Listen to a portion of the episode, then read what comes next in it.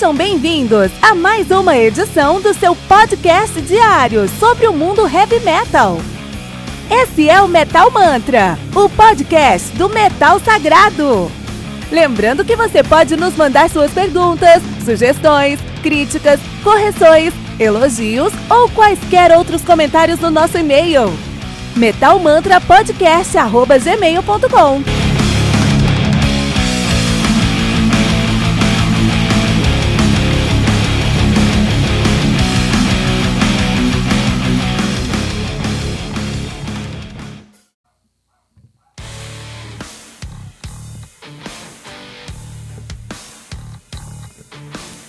Só um minutinho, metaleiro, já vamos ouvir o episódio de hoje. Mas agora queremos te apresentar o Heavy Bulletin. O Heavy Bulletin surgiu como uma maneira de trazer o sangue nos olhos do metaleiro aposentado.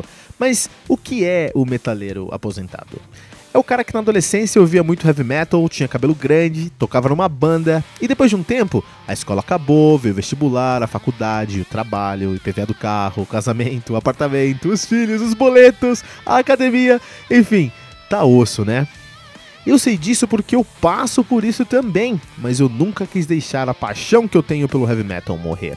E assim, eu comecei o meu podcast para falar sobre um álbum novo de heavy metal todos os dias.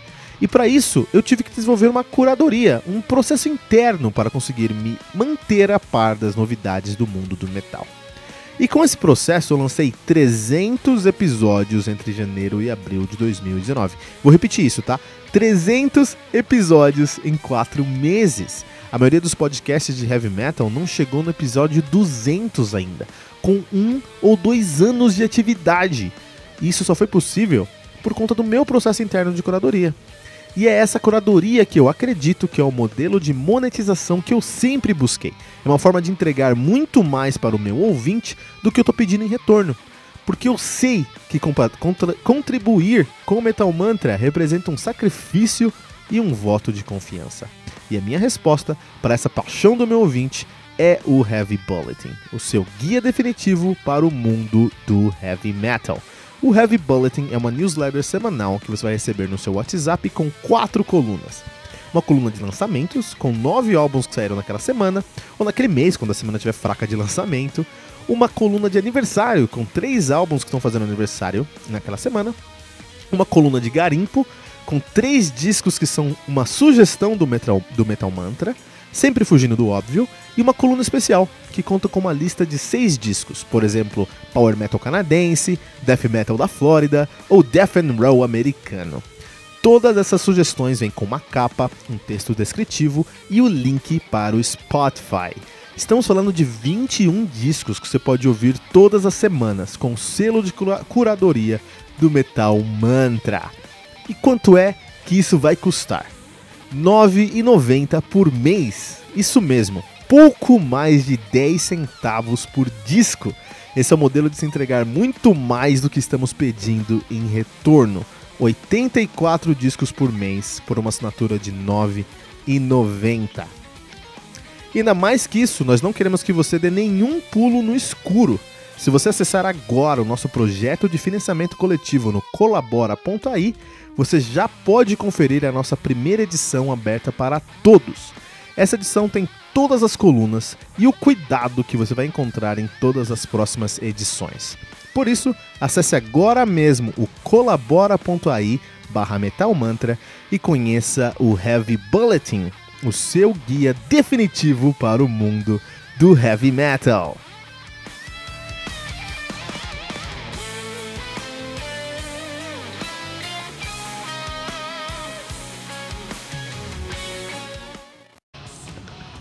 Turbo, do Judas Priest, álbum lançado no dia 14 de abril de 1986 pela CBS Records, álbum que conta aí com nove músicas, totalizando 41 minutos de play, né? O Judas Priest, que é uma das maiores bandas de heavy metal da história. Os caras são de Birmingham, no, na Inglaterra, mais uma vez. Vamos só lembrar que o Birmingham era uma, é a cidade do heavy metal, né?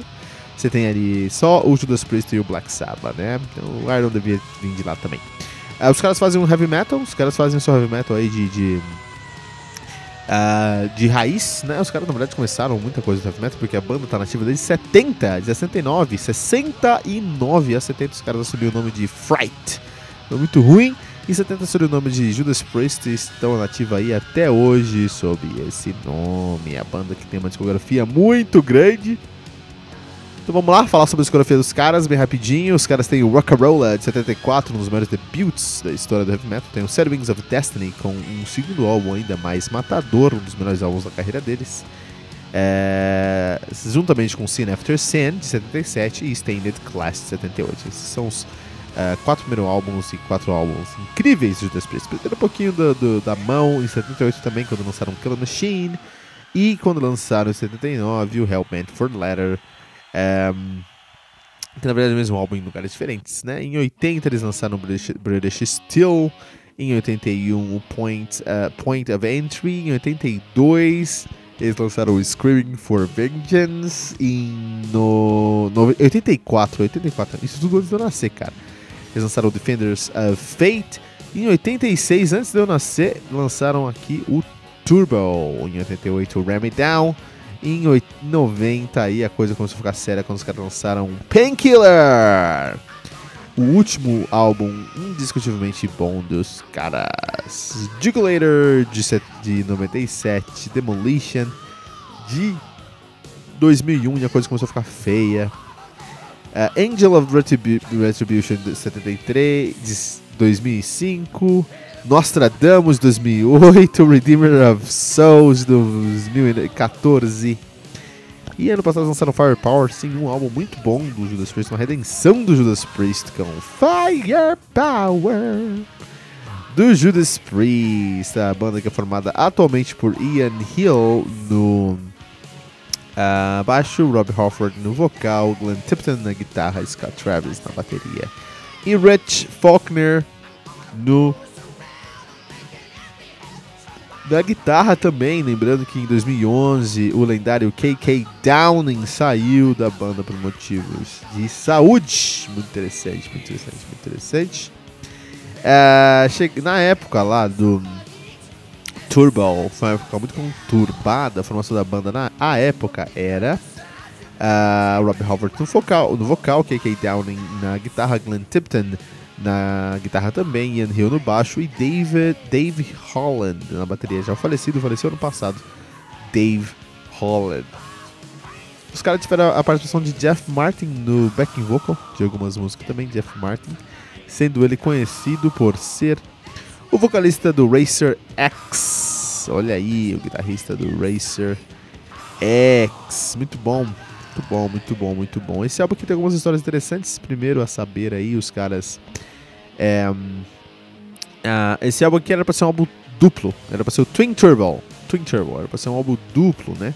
Mas aí, com os produtores falando, puta, tem que vender um álbum, esse álbum vai ser duplo, isso é uma bagunça, cara. Não, não, deixa um álbum só. E uma tônica nesse álbum, o Judas Priest cedeu, isso aconteceu em muitos momentos desse álbum, da produção desse álbum, o Judas Priest, Judas Priest cedendo a influência do seu produtor para alcançar um mercado maior, né? E aí algumas, algumas, algumas das faixas que não entrou aqui no Turbo, eles colocaram lá no Ram It Down, né? A saber, o Ram It Down, o, o que se tornou o, o título do próximo álbum dos caras, né? De, 80, de 88. Hard as Iron, Monster of Rock, Love You to Death. Essas músicas eram para estar nesse Twin Turbo. E no final criou-se aí o Twin Turbo e o Ram It Down. Dois álbuns muito criticados, a gente vai falar daqui a pouquinho por quê. Uh, e algumas outras músicas nunca saíram até hoje, cara. Então os caras ainda tem algumas músicas aí que eles podem sair no, desse álbum que pode sair pelo Judas Priest. Na verdade, algumas outras delas já saíram como faixas bônus em algumas relançamentos que os caras fizeram em 2001, né? Então, por exemplo, o Red, White and Blue, Prisoner, Prisoner of Your Eyes, Turn on Your Light e All Fired Up. Né? Nenhuma música realmente inspirada, Judas Priest, mas quem é fã, quer colecionar tem, tinha uma coisa ali, né, que era inédito, inédito para os caras. Um, o nome desse álbum é Turbo porque o KK Downing, guitarrista da banda, tinha acabado de comprar um Porsche Turbo, Turbo em 86 aí. Uh, e inspiraram. Isso deixa, eu nunca vi esse Porsche, vou dar uma olhada aqui, ó. Porsche Turbo 86. O cara comprou zero, né? O cara mora no. no o cara é. em- ah, eu encontrei aqui o Porsche Turbo. O cara é um. Um. Toca no Judas Priest, ele vai comprar um álbum, um, um carro zero, vai comprar usado. Eu, eu vi esse Porsche Turbo aqui. É, não é o melhor Porsche de todos, não. É bonito, cara. Mas não é o melhor Porsche de todos, não, cara. Realmente, lembra muito o álbum, assim, por ser. Por lembrar ali um poodlezinho, cara. Um poodlezinho. Ah, nesse álbum aqui eles receberam duas críticas muito grandes. Primeiro que eles começaram a usar guitarras sintetizadas. Olha aí, guitarras sintetizadoras. Né? É um instrumento que você tem uma guitarra, mas essa guitarra ela não faz um som acústico. Porque qual o ponto da guitarra? Você faz um som acústico e. e não acústico, né? Difícil falar. Mas quando você tem é, é elétrico, né? Mas quando você tá tocando as cordas, aquelas cordas elas interagem com a madeira da guitarra e aquilo gera um som específico que é captado pelo captador.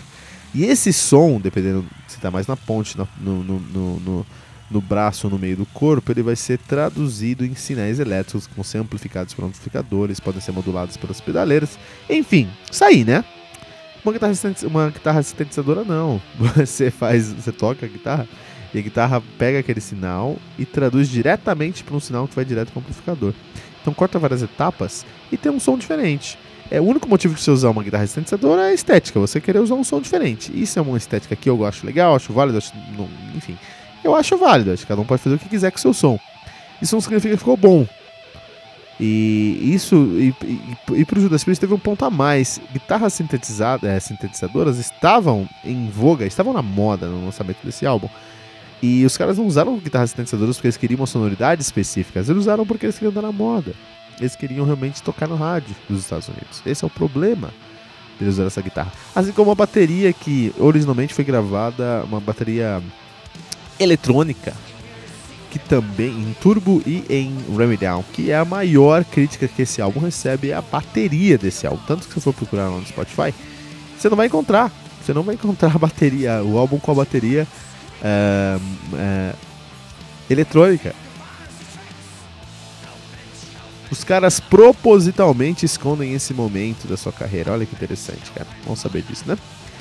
Ah, um último detalhe sobre, essa, sobre esse álbum, no caso, é que o, era- ele era pra estar. a música Reckless desse álbum aqui deveria estar na- no Top Gun, né? No, no filme Top Gun. Mas aí. Eles queriam que tivesse só no Top Gun, não tivesse no álbum. E o Bono falou: ah, não, deixa no álbum aí, né? E aí. O KK Down, se, o KK Downing se arrepende dessa decisão. Ele falou isso numa biografia recente que ele se arrepende dessa decisão de nunca ter dado essa permissão aí e deixado essa música só para o Top Gun. Porque o Turbo não é um álbum assim muito reconhecido do, do, do Judas Priest, nem muito bem sucedido, não, cara. Quer dizer, comercialmente é, mas em outros aspectos. E aí os caras conseguirem. É, puta, aí, pelo menos até um, uma música aí, uma trilha sonora de um dos, mai- dos filmes mais icônicos dos anos 80, né? É, Top Gun. Mas é isso. Ah, o Judas Priest nesse álbum aqui tem alguns problemas, assim. O Judas Priest, eles, eles têm uma estética muito específica. E é uma estética que faz todo sentido com heavy metal, assim. Porque é uma banda de operários. Foi uma banda que nasceu como uma banda de operários, assim. Puta, o primeiro nome dos caras era Fright, né? Que é frete, né, meu? É, é... Na verdade é Freight, né? É Freight, é verdade. É é uma banda tinha o seu primeiro nome Frete. Qual é o nome da sua banda? Frete. Por quê? Porque a gente faz frete carreto, cara. Dá 20 reais aí que a gente faz um carreto, cara. Essa é a realidade. É uma banda que veio dessa realidade assim. E a classe operária da Inglaterra era uma classe que tinha muito o que, o que, o que manifestar, muito o que falar. E traduzir isso no heavy metal fazia bastante sentido, assim como a saber em Birmingham, o próprio Black Sabbath fez isso, né, meu? É, o Tom York perdeu o dedo na fábrica, cara. É uma banda também veio do mesmo background. Só que aí os caras ganharam muito dinheiro, fizeram muito sucesso, chegaram em muitos lugares que eles nunca acharam que ia chegar. Aquilo subiu a cabeça dos caras e hoje aí eles. E hoje não, mas nesse álbum aqui do Turbo, eles falaram, puta, já ganhamos dinheiro no- aqui na Inglaterra, vamos pra. Vamos pros Estados Unidos? Tem um mercado enorme lá, cara. Eles viram e eles pensavam, puta, o Ozzy, o Ozzy faz dinheiro lá, o, o, o Def Leppard faz dinheiro lá, porque a gente não faz dinheiro lá também. E aí contrataram um produtor, é importante ver o produtor desses, desse álbum aqui, Porque é, o produtor do álbum aqui foi o Tom Colonel Allen, que também produziu, vamos ver o que ele produziu. Ah, ele produziu só o Black Sabbath e o Judas Priest, cara. só isso. Ah, não, puta. Ele, ele produziu só o, Death, o Black Sabbath, o Judas Priest e o Def Leppard. Então os caras pegaram ali o, o, o produtor do Def Leppard pra fazer o, a, o som dele ali, né? Pra fazer o álbum dos caras. E os caras falaram, olha, quer, vocês querem fazer. Vocês querem fazer sucesso nos Estados Unidos? Primeiro, na sua capa tem que ter vermelho, azul e branco. É o que tem lá no, no Judas Priest, é vermelho, azul e branco, sem lembrando a bandeira dos Estados Unidos. É, você também tem que colocar aí muita guitarra sintetizada, deixa essa, essa bateria eletrônica que está em voga no momento, é, deixa esses riffs mais retos, coloca esses solos aqui. Então é um álbum que você nitidamente sente é, a roupagem que eles tiveram que aceitar para entrar no mercado americano. Isso funcionou, porque eles fizeram bastante dinheiro, né? Conseguiram tocar em todos os lugares é, nos Estados Unidos, todos as, as, na TV e no rádio, assim, né? Mas é, a qual preço, cara? A qual preço os caras é, conseguiram essa penetração no mercado? Porque esse álbum aqui, ele não tem a menor inspiração. Lógico que ele, você consegue ver que é um álbum muito burocrático e é gostoso ver como uma banda tão competente faz algo burocrático. Porque os caras devem ter gastado 10 minutos para escrever esse álbum aqui. Porque as coisas funcionam naturalmente, né? Então ainda tem um valor, ainda tem um valor ali, né? Agregado mas só porque os caras são gênios, gênios do heavy metal, não porque o álbum é bom em si, né? É porque tem um valor agregado, os caras têm muito talento, então se você buscar, você vai garimpar ali, você vai encontrar uma ou duas coisas positivas. Mas no final do dia, é um álbum descartável do Judas Priest, é, mas muito importante para a história dos caras, né? O, a, é, foi a, a penetração, a introdução dos caras ao mercado americano de muitos e muitos dólares, e por isso que eles fazem muito dinheiro hoje, né? Porque eles entraram um dia no mercado americano Turbo do Judas Priest, aqui no Metal Mantra.